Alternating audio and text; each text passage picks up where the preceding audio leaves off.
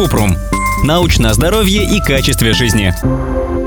Вредно ли использовать алюминиевую фольгу? Кратко. Алюминиевая фольга безопасна и подходит для хранения и подходит для хранения или приготовления пищи, но с ограничениями.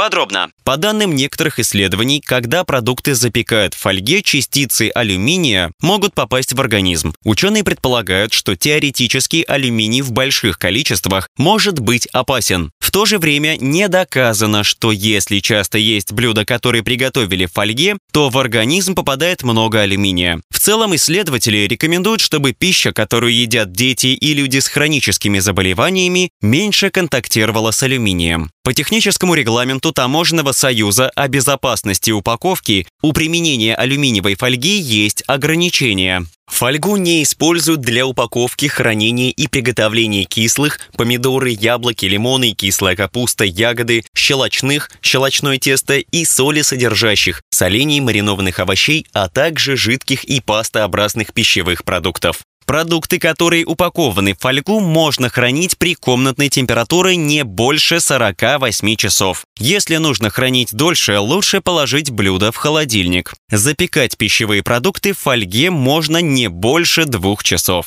Алюминий есть в алюминиевых банках, почве, воде и животных. При этом он выходит естественным образом и не вредит организму. Большую опасность представляет работа на производстве с алюминием, а не запекание обеда в фольге. Ссылки на источники в описании подкаста. Подписывайтесь на подкаст Купрум, ставьте звездочки, оставляйте комментарии и заглядывайте на наш сайт kuprum.media. Еще больше проверенной медицины в нашем подкасте без шапки. Врачи и ученые, которым мы доверяем, отвечают на самые каверзные вопросы о здоровье. До встречи!